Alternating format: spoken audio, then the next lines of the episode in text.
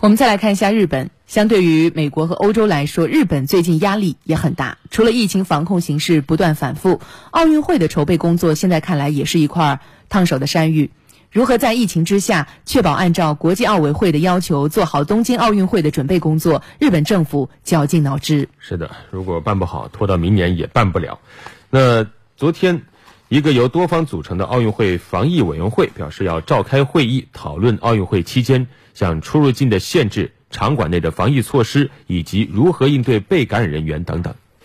据透露，为奥运会服务的大约八万名志愿者、国际奥委会大家庭参会人员以及媒体工作人员，将按照是否能接触到运动员分成两波，这样可以充分保护运动员，最大限度防止病毒传播。日本共同社援引一位内部人员的话说：“关于运动员和其他参会人员的入境问题，委员会拟讨论的具体措施是，所有人员需要出具阴性的聚合酶链式反应检测证明，并且同意在有限的范围内活动，才能进进入日本。”